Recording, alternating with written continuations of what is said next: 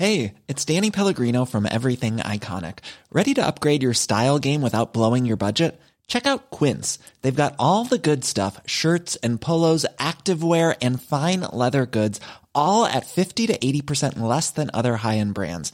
And the best part? They're all about safe, ethical, and responsible manufacturing. Get that luxury vibe without the luxury price tag. Hit up quince.com slash upgrade for free shipping and 365 day returns on your next order. That's quince.com slash upgrade. Salut, c'est Victoire Tuaillon. Ces derniers mois, avec mon équipe, on a travaillé sur une série exceptionnelle. Ça s'appelle 20 milieux sous ma chair. L'autrice, Caroline Potier, a exhumé des cassettes audio qu'elle enregistrait pour sa meilleure amie lorsqu'elles étaient ados et qu'elle traversait l'enfer, les violences que lui infligeait son père. À partir de son histoire, Caroline Potier, devenue journaliste, a mené l'enquête.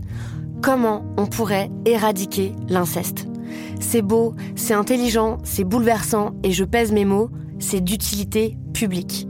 Pour continuer à sortir de l'océan du déni, écoutez 20 milieux sous ma chair, dans le cœur sur la table. Je suis dans la jungle dense où je dois me battre contre l'un des terrains les plus hostiles du monde. Dans cette nature sauvage, la moindre erreur peut être fatale. Là, un cobra cracheur. Les femmes qui éjaculent, on les appelle les femmes fontaines. Et c'est un sujet qui coule de source.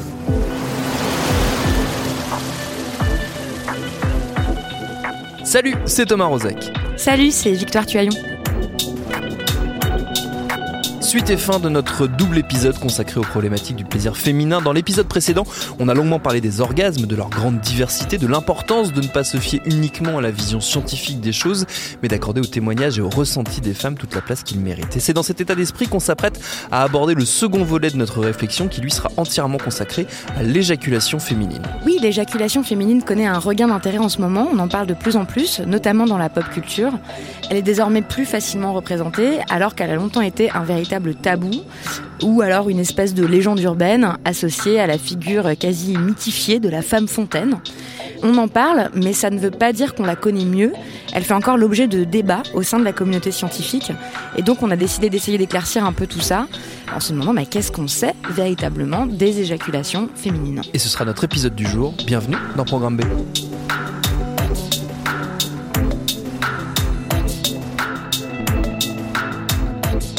Et comme vous l'aurez compris, nos invités pour ce second épisode, ce sont toujours la documentariste Ovidie et le médecin et journaliste Damien Mascret. Pour commencer, on leur a tout simplement demandé à quoi ça ressemble concrètement une éjaculation féminine ce qu'on appelle euh, éjaculation féminine ou euh, squirting euh, en anglais, c'est du liquide mmh. transparent euh, tiède, euh, qui ressemble à de l'eau, euh, qui sort par l'urètre à un moment de climax, de, plaisir. voilà, je ne sais pas comment mieux le, le, définir. Parfois, c'est directement lié à un orgasme, et parfois, ça peut, ça peut survenir à un moment où, où il n'y a pas nécessairement d'orgasme, mais où va y avoir un plaisir intense ou quelque chose comme ça.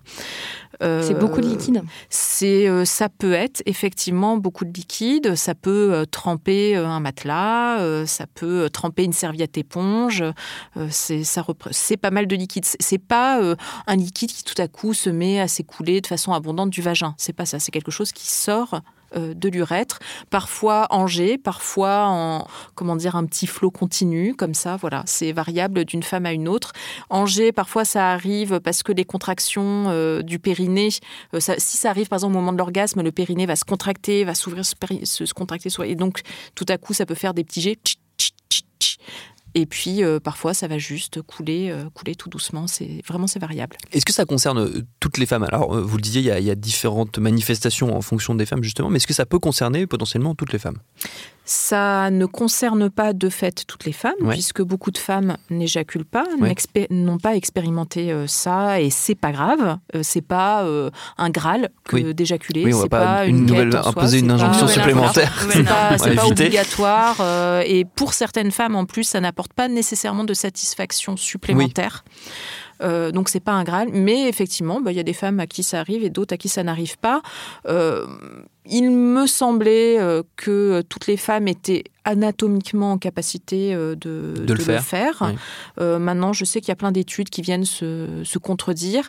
moi, je dirais que toutes les femmes peuvent le faire puisqu'il y a quelque chose qui s'est beaucoup développé dans les années 90 dans le milieu féministe, féministe pro-sexe, féministe DIY, euh, qui étaient des, des ateliers d'auto-exploration où on s'entraînait à éjaculer. Donc certaines femmes apprenaient à éjaculer. On constate aussi, même dans le milieu du porno aux États-Unis, que euh, vu qu'il y a eu une demande des consommateurs, des spectateurs en termes de squirting, bah, il y a certaines actrices qui ont appris à éjaculer. Et aujourd'hui, euh, enfin aujourd'hui en 2013, il y avait une étude qui était sortie qui disait que 16% des porn stars aux États-Unis interrogées éjaculaient, qu'elles avaient appris de fait à le faire sur les plateaux. En gros, en faisant des exercices de Kegel, c'est-à-dire mmh. des exercices de contraction euh, du périnée, plus une certaine stimulation du point G avec, avec les doigts. Donc, j'aurais tendance à penser que anatomiquement tout le monde peut le faire. Maintenant, tout le monde n'a pas forcément déplacé son érotisme vers cette zone-là. Euh, tout le monde ne le fait pas. Pour certaines femmes, ça va être extrêmement désagréable. Pour certaines femmes, ça va être une source d'angoisse aussi, parce que justement, elles vont imaginer qu'elles seront pipi dessus. Euh, ça peut être culpabilisant. Il y a des hommes aussi qui peuvent se moquer d'elles. Euh, voilà. Donc, donc hmm. oui et non. Potentiellement, probablement, j'en sais rien, mais de fait, non. Est-ce que ouais, y a une distinction à faire entre éjaculation féminine et femme fontaine? Alors c'est vrai que c'est assez, euh, on vient de le dire, hein, c'est vrai que le territoire est encore en, exploration. Tout n'est pas encore très clair dans cette affaire, si je puis dire, euh, parce que euh, on est parti du principe qu'effectivement autour de l'urètre, hein, alors l'urètre c'est ce qui est entre le tuyau entre la vessie et le méurinaire urinaire pour faire pipi, eh bien autour de l'urètre il y a tout un réseau qui pourrait produire, sécréter, un petit peu comme le fait la prostate chez l'homme, le liquide prostatique et eh bien là, euh, sécréter un liquide particulier. Euh, on est parti de là tout simplement parce que en faisant effectivement des prélèvements, on s'est aperçu que le liquide pouvait contenir euh, du PSA, qui est un antigène prostatique. Donc on s'est dit, ça montre bien qu'il y a un alors résidu de prostate anatomiquement, puisque la femme n'a pas besoin de prostate, mais embryologiquement, et, donc qui peut produire des enzymes. Donc on voit bien qu'il y a bien une prostate féminine. Hein, C'était effectivement à l'époque la théorie, et cette prostate peut sécréter. Alors, ce qui ça, c'est ce qu'on appelle les glandes de, de voilà, exactement. et, mais euh, la sécrétion peut être euh, de 1 ou 2 millilitres. Ça ne peut pas absolument pas répondre à, ce que vient de décrire Ovidie. Et puis en plus, on s'est aperçu là aussi, d'où certaines études qui ne viennent que par l'angle anatomique, que chez certaines femmes, le réseau justement euh, n'était que très peu développé, alors que pour d'autres, il était très développé. En gros, une femme sur deux avait un réseau très développé, une femme sur deux avait quasiment pas de cet embryon de, prostate. donc vous pouvez dire, après tout, anatomiquement, la moitié des femmes serait, auraient l'équipement pour produire ça. Maintenant, ce qui est venu compliquer et rajouter c'est euh, la, théorie suivante qui a dit euh, attendez, ce n'est pas du tout un liquide qui vient de cet embryon de prostate, c'est de l'urine. Alors les femmes ont dit attendez c'est pas de l'urine on voit très bien la différence euh, ça n'a pas la même consistance ça n'a pas, la même odeur ça n'a pas la même couleur enfin bref il y a des tas de alors bon là pour le coup ça a quand même été un peu pris en compte mais dans la dernière théorie effectivement des équipes françaises il y a, a 3-4 ans finalement on venait à une nouvelle théorie qui disait c'est de l'urine très diluée pourquoi? Bien parce que euh, dans cette expérience, euh, finalement, les femmes disaient oui, mais attendez, moi j'ai été faire pipi avant, j'avais la vessie vide, et d'ailleurs c'est ce qu'ils ont fait dans cette expérience. Les femmes avaient, des femmes donc, qui étaient capables d'éjaculer, euh, avaient capable, ça sous-entend que ce serait une capacité. Attention, je ne veux absolument pas dire que c'est une capacité importante, mais en tout cas, avait fait, on avait fait une échographie et on voyait qu'effectivement la vessie était vide avant le début de l'acte. Et puis on faisait une deuxième échographie pendant l'acte sexuel et on voyait que la vessie s'était remplie, ce qui est normal puisque quand on est en activité physique un peu intense que le cœur s'accélère, eh bien la filtration au niveau des reins s'accélère et donc la production d'urine augmente. Donc c'est pas forcément choquant que euh, la vessie se, se, remplisse. Et puis évidemment, ils ont fait la troisième échographie après l'éjaculation de ces femmes et ils se sont aperçus que la vessie s'était vidée. Donc ils sont partis de ce raisonnement pour dire, voyez bien que c'est bien la vessie qui se remplit et c'est bien la vessie qui se vide avec de l'urine hyper diluée, peut-être mélangée à effectivement un peu de sécrétion de cette prostate embryonnaire dont je parlais, un millilitre ou pas un ou deux millilitres, mais ça suffit pour que si on fasse des dosages, on s'aperçoit qu'il y a du PSA, donc on se dit tiens tiens, vous voyez bien que c'est un orgasme prostatique chez la femme. Voilà, ils en sont restés à cette analyse et finalement de dire euh, les femmes qui éjaculent font simplement euh, émettent simplement de l'urine hyper diluée, éventuellement mélangée à des sécrétions prostatiques. Et vous, Ovidie, Qu'est-ce que ça vous inspire, les résultats de cette étude-là? Bah, Moi, j'y crois pas trop. Encore une fois, je suis euh, pas dans une démarche euh, scientifique. Je suis vraiment dans une pure euh, démarche empirique, homemade, quoi. mais il y a, y, a, une vingtaine d'années, j'avais fait une expérience avec du bleu de méthylène parce que j'avais des problèmes de cystite et je prenais un truc qui ne se vend plus aujourd'hui, mais qui s'appelait Mictazole bleu, qui c'était des petits comprimés bleus et qui faisait faire pipi bleu schtroumpf, mais vraiment, vraiment très, très, très bleu, quoi. Et je me souviens que à ce moment-là, j'étais sous Mictazole bleu euh, quelque temps avant un rapport sexuel, j'étais allée aux toilettes, je faisais bien bleu. J'ai eu un rapport sexuel avec éjaculation. Les draps étaient inondés, mais euh, translucides, quoi. Voilà, aucune, aucune couleur, juste une toute petite trace à un endroit, mais vraiment toute petite, comme, comme si euh, finalement il y avait un flot qui était passé dans mon urètre et qu'il devait y avoir dans l'urètre un petit résidu de, de mictazole, quoi. Mais donc absolument pas bleu. Je suis allée aux toilettes après le rapport sexuel et j'ai fait pipi bleu. Donc, euh, je je sais pas, mais euh, mais elle vient elle vient de remettre en cause la théorie euh, en direct de, de, de, cette théorie parce que si effectivement à partir du moment où ça s'est produit une fois, hein, eh bien ça veut dire qu'il faut un nouveau protocole expérimental, la science aime les protocoles, dans lequel on va faire ce type d'expérience pour vérifier après tout est-ce que c'est bleu, est-ce que c'est pas bleu et si c'est pas bleu, il faudra bien conclure que ça ne vient pas de la vessie. Donc c'est peut-être autre chose moi, je pense que c'est tout à fait, euh, tout à fait autre chose. Et je pense même que c'est important aussi de défendre que c'est autre chose. Ça ne veut pas dire être malhonnête et inventer. Peut-être que euh, les deux explications euh, valent. C'est-à-dire que peut-être que pour certaines femmes, c'est du liquide qui provient effectivement de la vessie. Parce qu'il y a des femmes qui, par exemple, décrivent le fait que c'est beaucoup plus facile pour elles d'éjaculer quand elles ont bu beaucoup, beaucoup d'eau. Il y a des actrices porno aussi qui disaient ça euh, avant les scènes euh, où on va leur demander d'éjaculer, on leur fait boire beaucoup beaucoup d'eau, enfin elles boivent beaucoup beaucoup d'eau, parce que ça va être plus facile euh, d'expulser ce liquide-là. On peut aussi voir, il y a des femmes qui rapportent aussi le fait que si elles boivent pas beaucoup, eh ben, le, liquide en question, il va légèrement sentir euh, l'urine, alors que si elles boivent beaucoup d'eau, ça va pas du tout sentir l'urine, par exemple. Après, pour les actrices, celles qui témoignent de, ça, est-ce que c'est vraiment une éjaculation féminine ou pas? Enfin, c'est une vraie question euh, aussi. Ou est-ce que c'est le fait d'avoir la, vessie pleine et un acteur qui s'acharne en mettant ses doigts en crochet en disant Ah, tu vas te faire squirter? Euh, Est-ce que c'est est -ce vraiment ça ou pas? Enfin, Donc, je ne sais pas. Franchement, en toute honnêteté, je ne sais pas. Je peux juste témoigner de ce que moi j'ai pu observer, de ce que j'ai pu observer chez aussi certains de mes partenaires et, euh, je suis euh, certaine que ce que j'ai vu et ce, que, ce qui est sorti de mon corps n'était absolument pas de l'urine. Ça, j'en suis sûre.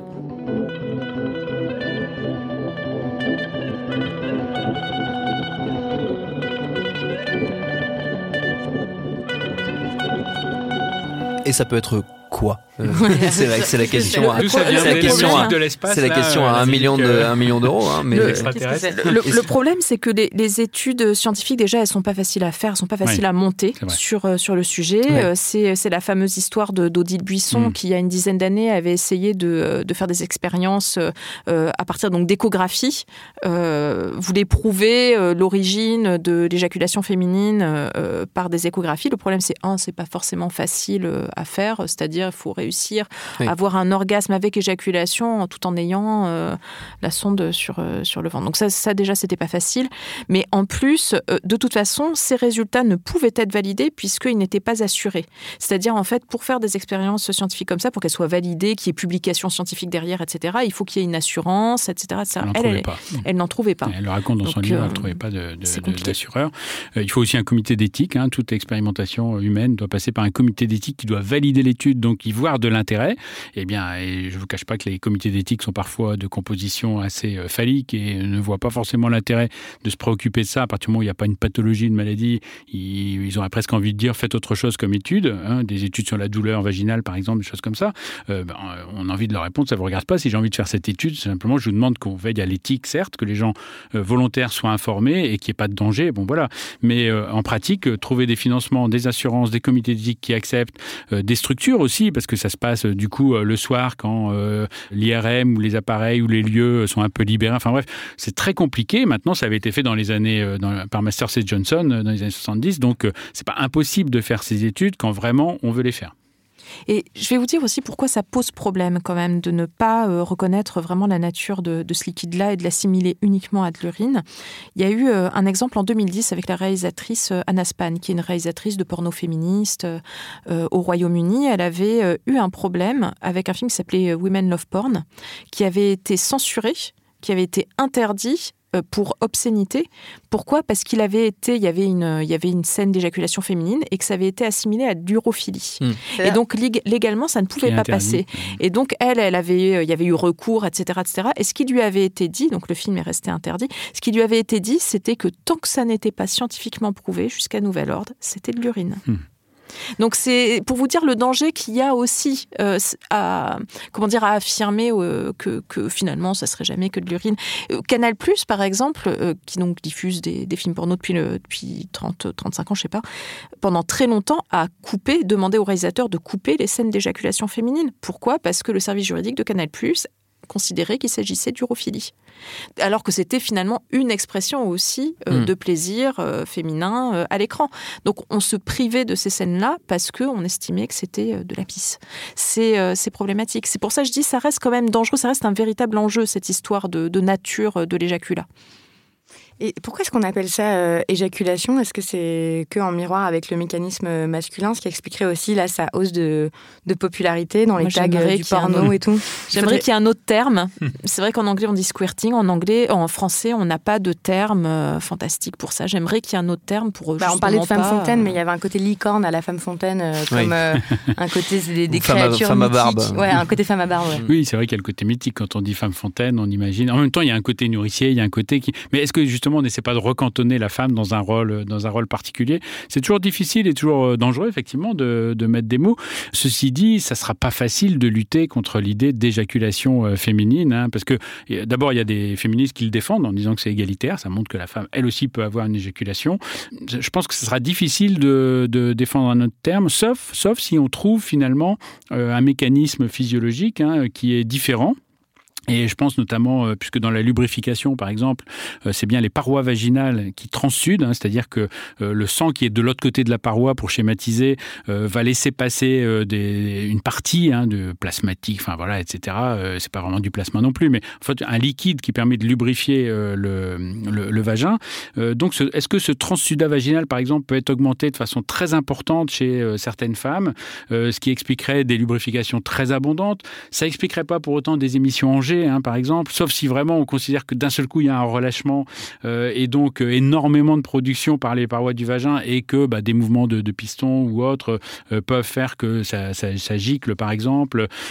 si en plus il y a des contractions, mais enfin les muscles du, périnée n'entourent pas le vagin comme, un pressoir. Maintenant, si on est dans des positions de flexion importantes, il peut y avoir une pression intra-abdominale. Bref, il y a un mécanisme peut-être aussi à creuser, à découvrir si, je dis bien si, on découvrait que c'est un transsudat vaginal, une lubrification, on pourrait cette fois-ci changer le terme. Donc euh, il faut pousser plus loin les investigations et là on trouvera peut-être le bon terme qui correspond vraiment à ce qui se passe dans ces phénomènes que personne ne peut nier. Trois phénomènes euh, différents quoi. C'est à la fois euh, donc l'émission de liquide, il y aurait peut-être euh, un mécanisme qui provient euh, de l'urètre, euh, de la vessie, etc.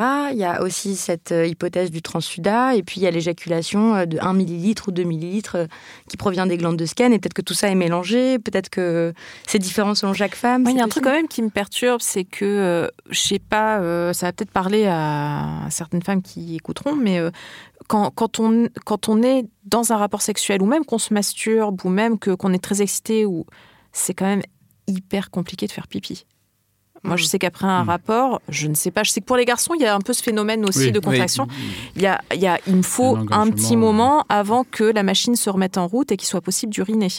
Donc, moi, ça me surprend quand même, pendant un rapport sexuel, de réussir à uriner comme ça. Enfin, en général, tout, tout, euh, les mécanismes se bloquent quand même à ce niveau-là. Oui, d'ailleurs, chez l'homme, euh, c'est pareil. Hein, oui, on ne peut pas uriner en ayant une érection. Chez l'homme, ça. Alors, on peut pas. Si, on peut. Certains hommes, on a aussi des signes noirs. On a aussi des hommes qui arrivent à uriner en érection l'érection, parce qu'on peut vaincre l'obstacle finalement. Effectivement, les, tissus sont gorgés de sang et vont fermer finalement la partie vésicale.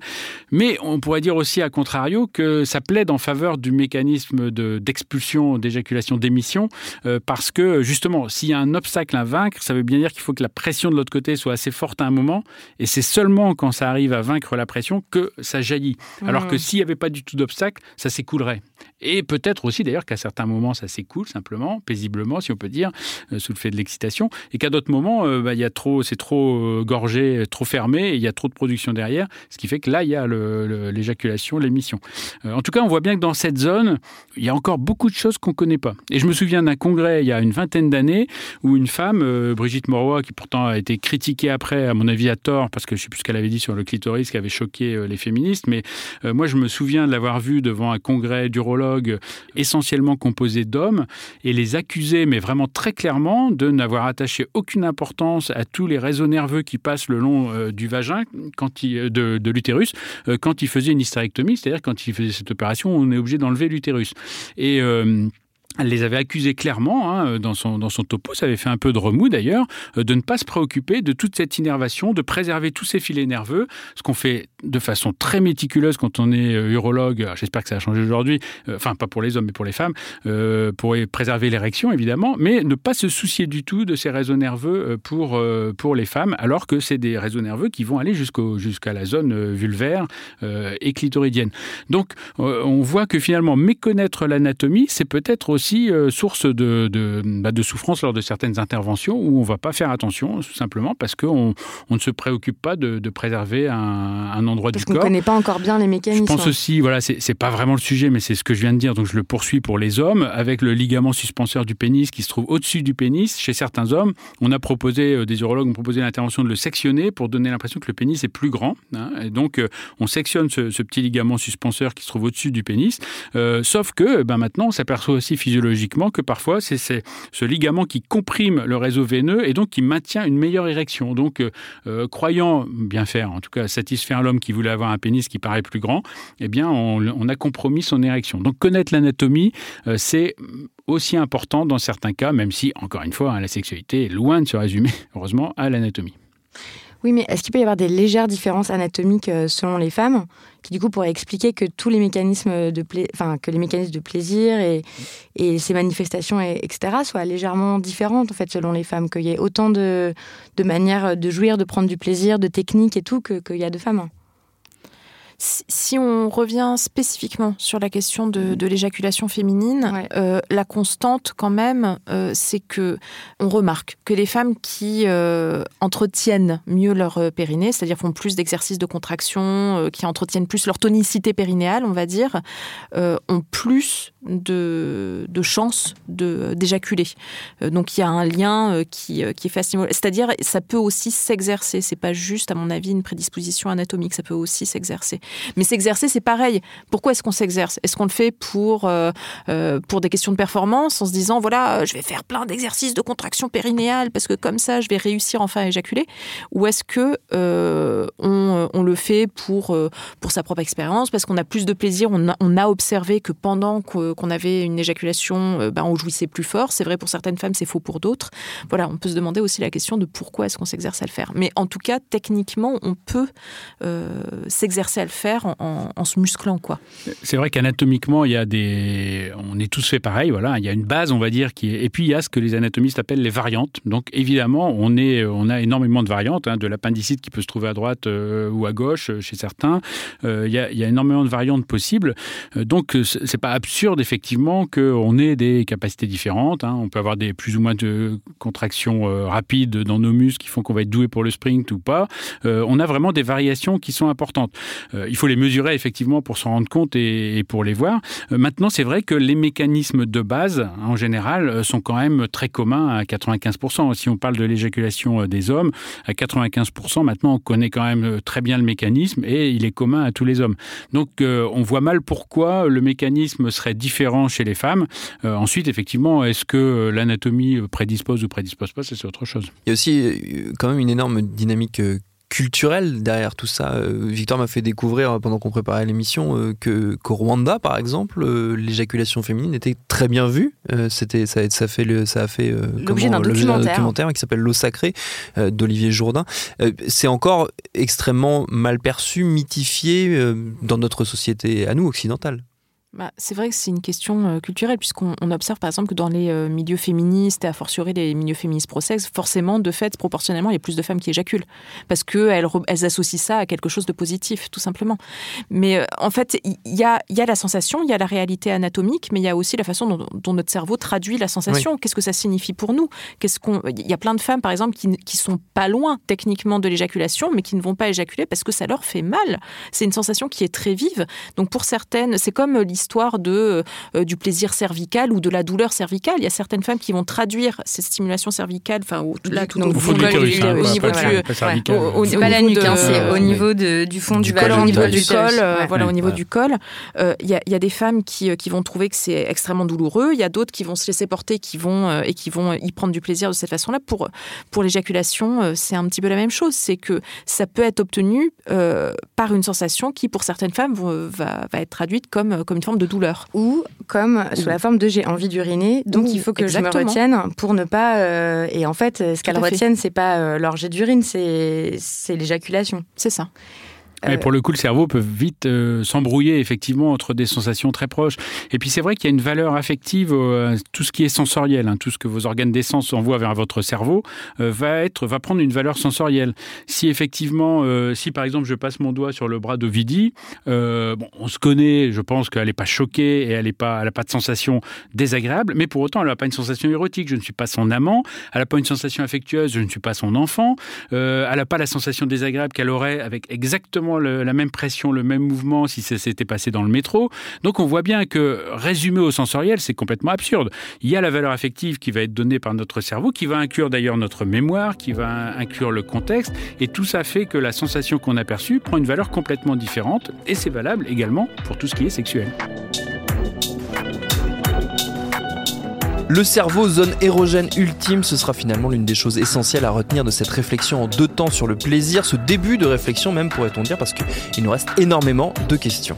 Moi, pour aller plus loin sur ces sujets, euh, je vous conseille un spectacle formidable que j'ai vu. Ça s'appelle La fonction de l'orgasme. C'est joué par la comédienne Constance Larieux.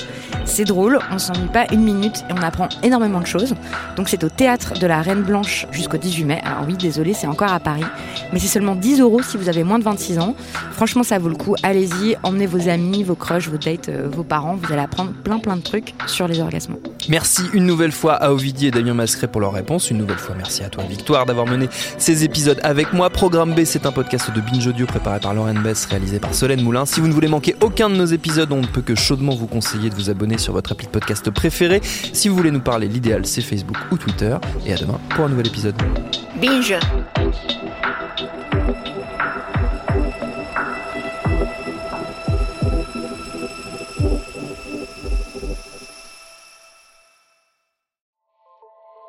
Salut, c'est Sinamir du podcast L'Affaire.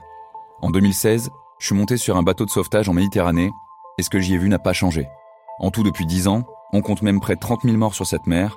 Alors dans le naufrage, notre nouvelle enquête, j'ai voulu raconter un cas concret.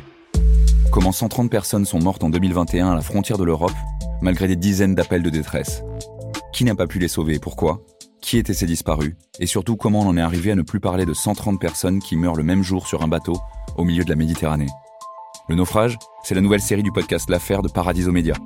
Une enquête que vous pouvez retrouver gratuitement chaque semaine à partir du 27 mars 2024 sur toutes les applications de podcast.